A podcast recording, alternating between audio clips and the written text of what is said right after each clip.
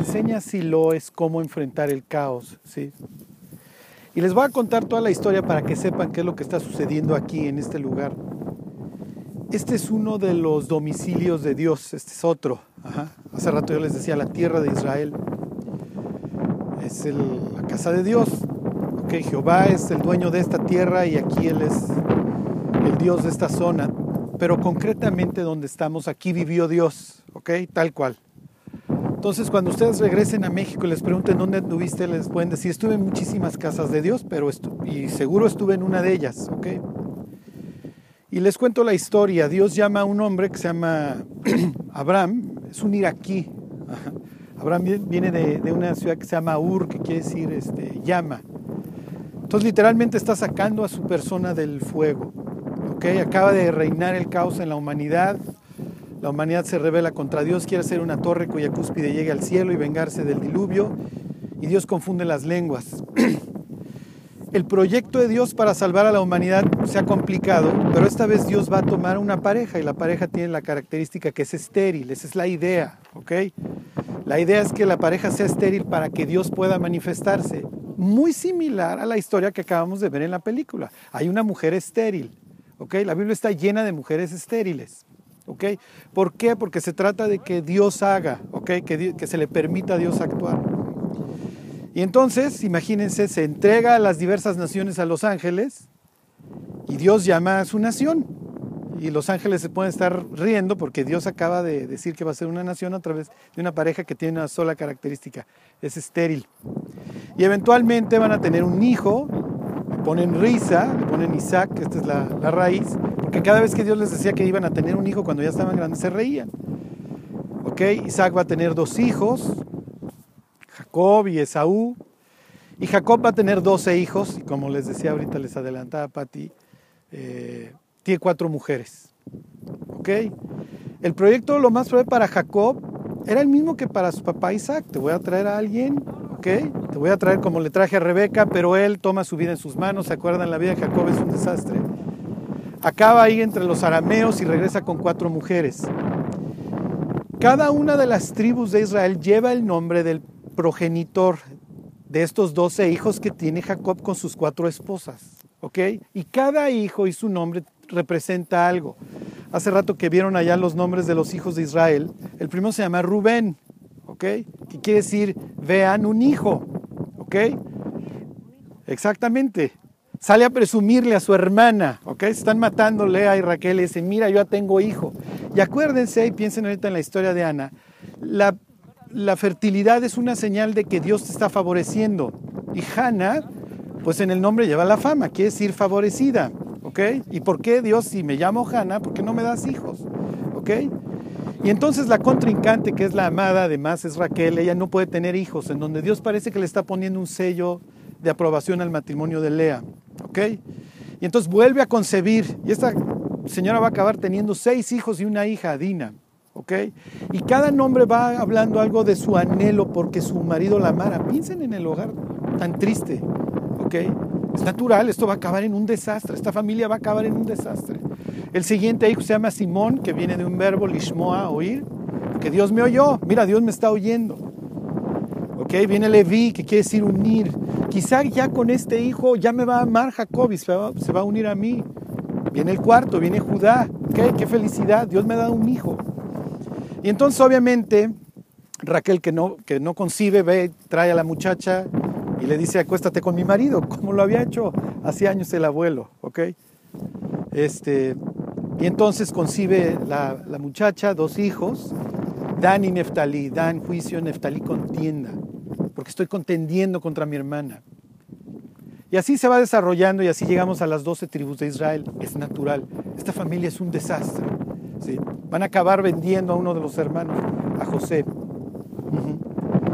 Quiero decirles que cuando nosotros leemos el Apocalipsis en las puertas del cielo, están los nombres de cada uno de estos cuates. Simeón y Leví se vuelven unos asesinos, si lo recuerdan. Ajá. Durante años guardaron el secreto de que José había acabado quién sabe dónde, viendo a su papá llorar todos los días. El caso es que eventualmente aparece uno de los hijos en Egipto, ¿ok? Imagínense cuando regresan los hermanos de Egipto y le dicen al papá, ¿te acuerdas, ¿te acuerdas de José? Es el primer ministro allá en Egipto. Oigan, ¿y cómo pasó esto? Pues ahorita te platicamos la historia familiar, papá. Y tú eres el protagonista, porque el que generó este caos empezó por ti. Y José eventualmente va a tener dos hijos allá, ¿se acuerdan? Su primogénito allá es, Manasés, el que hace olvidar. Ajá. Y luego tiene un segundo hijo que se llama Efraín y entonces dice, Dios me ha hecho fructificar. Sí, de ahí viene, del fruto. Y Efraín, la Biblia lo va a presentar como un tipazo, uno de los dos espías y que llega a conquistar la tierra prometida, se llama Oseas, que a quien Dios le cambia luego el nombre a Josué, le añade nada más una letra para decir la salvación es mía. Ajá. Y entonces eventualmente Oseas le hace Josué, va a venir a conquistar como líder la tierra prometida. Dios les había dicho en el libro de Deuteronomio, no van a andar ofreciendo sus sacrificios, sino me van a adorar como el resto de las naciones que vive un desastre en cualquier lado. El sitio en donde yo les diga, ahí van a establecer mi domicilio. Y si se acuerdan de las pláticas todos los domingos, el tabernáculo hoy lo vemos como algo, un edificio sagrado, y sí lo es, pero es más bien la oficina en donde Dios lleva a cabo, ¿se acuerdan? Todas sus funciones. Y Dios decide establecerse aquí. ¿En dónde? En la tierra de Efraín, en la tierra del fruto. ¿Ok? ¿Por qué, Israel? Porque tú estás puesto para llevar un fruto y un fruto que permanezca. ¿Se acuerdan? Son las palabras que usa Jesús junto a un viñedo.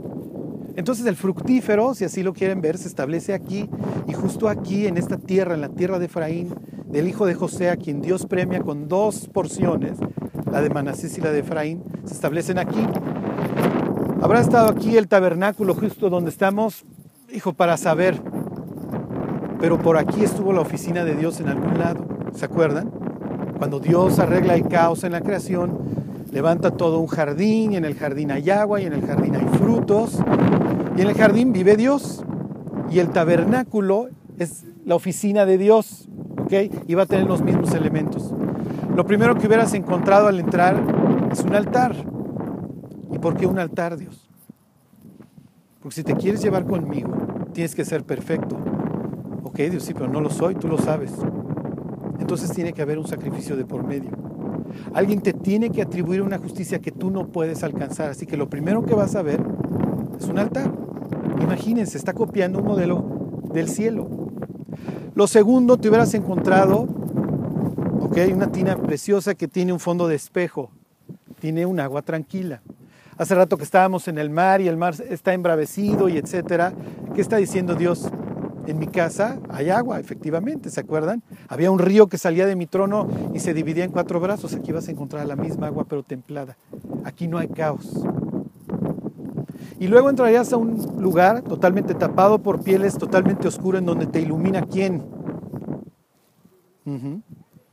¿Se acuerdan? El libro de Zacarías dice los siete espíritus de Dios. Y por eso la menorá es uno solo, una sola pieza, pero tiene siete brazos. A la derecha tienes el pan. Los que fueron ayer a Belén fueron a la casa de pan. Ahí nace David y de ahí van a venir los reyes y es natural. De ahí viene la casa reinante y es natural que el Mesías cuando naciera, naciera en la casa del pan. Yo soy el pan de vida, ¿se acuerdan? Yo soy realmente quien los puede satisfacer. Y le dicen a Jesús, nuestros padres comieron el maná, sí, pero murieron en el desierto coma del pan que yo le daré no volverá a tener hambre. Y todos los que hemos conocido a Dios entendemos lo que es la satisfacción. Lo siguiente que encontrarías es el incensario. Y la Biblia dice que nuestras oraciones suben como incienso delante de Dios. A veces me preguntan, oye Carlos, ¿cómo debo orar? Dios no está esperando un poeta, ¿eh? Dios está esperando simplemente un corazón que se derrame de, delante de Él. Luego, una cortina. Todavía hay una división entre nosotros y ustedes. Y solamente una persona, la persona encargada de cuidar del espacio sagrado, puede entrar una vez al año y después de todo un procedimiento. ¿Ok? Y ahí nos vamos a encontrar. Ahí está el arca del pacto. ¿Ok? Tú y yo hicimos un pacto, yo me casé contigo. Y vienen dos copias porque son cada uno de los cónyuges tiene su certificado de matrimonio. Pero como vivimos en la misma casa, guardamos ¿Sí me explico? En la misma casa los dos contratos. ¿Ok? tienes que estar escondiendo cada quien su certificado matrimonial. Yo a veces se lo quiero esconder a mi mujer, pero bueno, aparece rápidamente el de ella para recordarme que seguimos casados. ¿Ok? Qué increíble, ¿ok? Dios se va a manifestar aquí, efectivamente, como les contaba Patricia. Los sacerdotes tenían unas piedras, el Urim y el Tumim, para buscar la voluntad de Dios. Eh, igualito, no, no lo traducimos. Entonces queda la oficina, sube Josué, echan suertes, ahí está el Urim y Tumim, para repartir la tierra. Esta es su tierra, este es su lugar de influencia. Tu casa, tu escuela, tu matrimonio, tu vida. Esa es tu tierra. Ahí es a donde tú tienes que influir. Acuérdense que para los hebreos en aquel entonces, cuando tú hablabas de tierra, la primera pregunta de Abraham no hubiera sido de cuántos metros cuadrados estamos hablando. Para Abraham lo importante, este es el pedazo, grande o chico, en donde yo influyo. ¿Y qué sucede? Viene una clase sacerdotal, la descendencia de Eli, y la descendencia de Eli se corrompe. Imagínense que en la oficina de Sam Walton, como les he dicho, de Henry Ford, entren y están teniendo relaciones sexuales la secretaria con uno de los mozos. Esto es ridículo, esto no lo puedes hacer en la oficina del jefe. Y cuando la Biblia nos cuenta que Eli, perdón, este, que Ofni y Finé están fornicando aquí, que han convertido la casa de Dios, la oficina de Dios, en una casa de citas, Dios dice, muchachos, esto no va a continuar. Todo el libro de jueces habla del caos, ahorita lo estábamos leyendo. ¿sí? Bueno, vamos a exterminar a los benjamitas. En la historia, en la violación de la concubina, porque así termina el libro de jueces, van pasando y le dicen a Levita que fue, la tiene que ir a rescatar porque le fue infiel, para empezar. se acostaba con otras personas. O sea, ya desde ahí toda la historia es tétrica. Toda la historia de jueces es tétrica. Tienes a Sansón, que es un nazareo poniéndose unos cuetotes, tocando un cadáver. Tú no lo puedes hacer, Sansón. Tienes a Jefté ofreciendo a la primera persona que salga de mi casa. Tú no puedes hacer sacrificios humanos. ¿Ok? El libro de jueces habla de un caos. ¿Y cómo arreglas el caos? Das la vuelta a la página después de terminar jueces sin entender nada. Bueno, les termino de contar la historia. Cuando el levita viene regresando con su concubina, le dice su mozo, Oye, vamos a pasar a la, ciudad de los Jebuseos. Jebús es Jerusalén, pero todavía sigue siendo un asentamiento gentil. Los judíos no habían podido echar a los Jebuseos, era una ciudad amurallada. Y le dice Levita, ¿cómo crees que nos vamos a ir a meter a una tierra de gentiles? Y el mozo como diciéndole, pues patrón está viendo y no ve. Se quedan en la tierra de Benjamín. Y literalmente Dios está trayendo a la memoria de los judíos para que aprendan la historia de Sodoma y Gomorra. Y la violan hasta matarla. Iban por el levita, ¿eh? Pero tal y como en la historia de Sodoma y Gomorra, en donde Lot ofrece a sus dos hijas, el levita ofrece a su mujer a la que violan hasta la muerte. Por poco se extermina la tribu de Benjamín, que como lo vimos en la película, algún día estuvieron aquí los líderes de Benjamín. Y bueno, pues vamos a arreglar la situación. Vamos a, ¿por qué no matamos a los de Galad? Matemos a los descendientes de Gad, otro de nuestros hermanos. Esto es ridículo. Y así termina el libro de jueces. En aquel entonces no había rey en Israel. Cada quien hacía lo que se le pegaba la gana. Y das la vuelta a la página y empieza una historia que parece que no tuviera nada que ver. La historia del Cana, Penina y Ana. Y cómo eventualmente se va a arreglar el caos en el que vive Israel. Y finalmente va a venir un hombre que le traiga cohesión. Un hombre de acuerdo al corazón de Dios. ¿Y por qué viene? ¿Cómo se empieza a arreglar el caos? Piensen en sus vidas, piensen en las vidas de las personas que los rodean. Charlie, cuando hablas de caos, ¿de qué me estás hablando? Piensa, tu hija se está drogando, tu hijo no deja la botella, este, desempleo, cáncer. ¿Cómo lo enfrento? La Biblia está llena de todas estas historias en donde no tienes absolutamente nada que ofrecer. Piensen en Esther. Esther ni siquiera se llama Esther, se llama Hadassah y le pone un nombre gentil para que se asimile. Ishtar, de sus dioses. Eres una huérfana, judía y mujer. Tú eres la última persona que tiene los elementos para salvar a su patria, créemelo. Y así como Jesús resucita el tercer día, dice eventualmente, pónganse a orar, porque las cosas no están para presentarse delante del rey, porque Basti, su ex, se acaba de aventar un osote. Pero no me importa. Si me muero, me muero. ¿Y cómo se va a arreglar el caos en el que vive Israel? ¿Quién le va a traer cohesión y unidad? Una mujer estéril. ¿Cómo? Así enfrentas el caos. De rodillas. Y ella decide orar.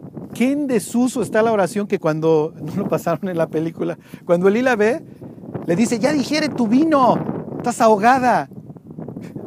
Alza los ojos y le dice, estoy orando.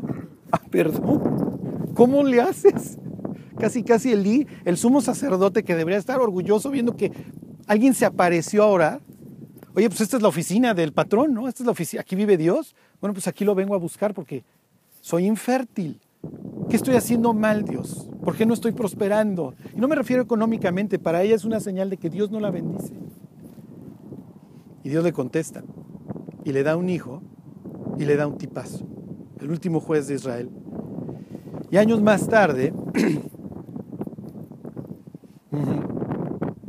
en Belén va a estar buscando Samuel al nuevo rey. ¿Se había equivocado antes? No equivocado, la casa reinante ya desde el Génesis decía que era Judá, pero Dios está sanando. Acababan de masacrar hacía algunas décadas a los benjamitas. Vamos a traer un rey benjamita, pongan a Saúl. Saúl fracasa. ¿Se acuerdan estas hermosas palabras que le dice Dios a Samuel? No mires a su parecer ni a lo alto de su estatura, porque yo lo desecho. Porque yo no miro lo que mira el hombre. Porque el hombre mira lo que está delante de sus ojos, pero yo miro el corazón viene el séptimo u octavo hijo, según la historia que estés leyendo, porque cada número implica algo. El séptimo, Dios le está poniendo su sello, esta es la casa reinante, y el octavo, el número ocho, el reinicio. Vamos a reiniciar. Borrón y cuenta nueva. Vamos a empezar con un nuevo rey. Y empieza un escuincle que finalmente le va a traer a Israel la unidad que necesitaban todas esas doce tribus y que siempre va a ser llamado el dulce cantor de Israel, el pastor de este pueblo y el que le dio por primera vez una unidad como nación. Eventualmente Israel va a volver a fracasar, Salomón hace un desastre, y si se acuerdan, aquí va a gobernar en esta zona, justo donde hoy estamos, bueno, a unos metros donde estamos parados, un rey nefasto, Jeroboam, que va a ser la clave para eventualmente la destrucción del norte de Israel. Ya se los voy a platicar luego ahí en el norte, porque Jesús predica allá y no está predicando acá. Que va a poner a sus becerros de oro. Oye, Israel, ya te la deberías de saber esta. Digo, ya una vez adoraron becerros y no les fue bien. Y aquí cerca van a poner van a poner unos becerros ahí en Betel para que ya la gente ya no fuera al tabernáculo. El tabernáculo ya no está aquí, como lo vieron en la película Elí, sus hijos. Ofni y Finés van a morir el mismo día, Dios se las había cantado. Hasta esta zona van a llegar los filisteos. Piensen cuánto hicimos en el camión, desde el mar para acá. Hasta acá van a llegar los filisteos, porque cuando le damos entrada al pecado no hay forma de detenerlo. Y voy a terminar con esto. Y les voy a decir dos cosas. Jesús va a citar este lugar cuando entre al templo allá. No va a dar, no se va a referir a Silo. Pero sí va a decir, mi casa será llamada casa de oración para todas las naciones y vosotros la habéis convertido en cueva de ladrones. Está citando un pasaje de Jeremías. Y lo que sigue más adelante en ese versículo de Jeremías es el 7.12 Vayan y miren lo que pasó en Silo. Y ellos desde ese instante entienden que Jesús está prediciendo la destrucción del templo. Porque entendían perfectamente el idioma en el que se hablaban y cómo se citaban la Biblia sin citársela. Estar en este sitio en donde alguna vez estuvo la oficina de Dios y que ya no esté, es un mensaje muy fuerte para nuestra vida. Porque ¿dónde es hoy la oficina de Dios?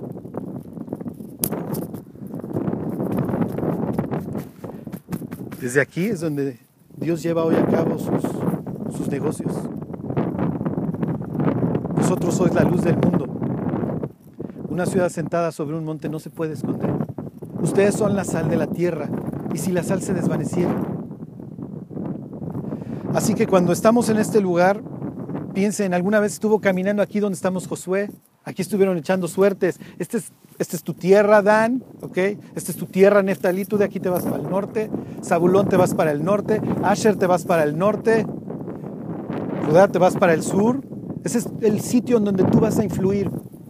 El sitio en donde estás no es casualidad. Pero hay veces que le decimos a Dios, ¿sabes qué? Quita el templo, levántalo. Y entonces, el templo es la unidad entre el cielo y la tierra. Si nosotros dejamos de predicar, ¿quién lo va a hacer? Entonces quiero terminar con una oración en donde le pidamos a Dios que nunca tenga que remover el tabernáculo de nuestro corazón. Entendemos que cuando hacemos un pacto con Dios, cuando le declaramos nuestra lealtad, cuando le pedimos perdón, las cosas viejas pasaron. Y aquí todas son hechas nuevas. Y Jesús nunca nos va a dejar, nunca por así decirlo se va a salir de nuestro corazón, pero nuestra vida puede dejar de brillar. Y termino con un versículo que me encanta decir siempre en las bodas. El fuego nunca se apagará, arderá continuamente en el altar. Si hubiéramos venido hace varios siglos, siempre hubiéramos visto el fuego prendido. Y hay veces que nosotros lo apagamos. Y algún día se apagó aquí el fuego. Y los sacrificios se dejaron de tener. El arca acabó, como saben, de ciudad filistea en ciudad filistea, porque a donde llegaba el arca llegaba la mortandad. Y eventualmente va a regresar a una ciudad de levitas, a y de ahí a Kiriat Yarim. Y eventualmente David se va a llevar a Jerusalén el arca. Y aunque ustedes no lo crean, lo que quedó del tabernáculo lo meten en el lugar santísimo. Así que tienes cuatro ángeles, tienes los dos del arca y encima dos. Pero imagínense el sumo sacerdote cuando entraba al nuevo templo y luego entraba la parte de las pieles que habían traído de aquí. Para siempre recordar que el brillo se puede acabar. Bueno, vamos a, a orar. Dios te damos gracias por, por el privilegio que tú nos has dado hoy de, de ser llamados tus hijos, Dios. Por habitar en nuestros corazones, Señor y hoy Dios en este sitio queremos pedirte que el fuego nunca se apague, Señor. Que estar en este lugar nos genere respeto y recordar lo que aquí sucedió, Señor. Que sepamos que hoy, pues tú nos has dado este privilegio y que entendamos, Dios, cuál es la esperanza a la cual tú nos has llamado. Te damos gracias por todo, Dios, y por cada una de las personas que está hoy escuchando esto. Gracias por todo, Dios. Te lo agradecemos en el nombre de Jesús. Amén.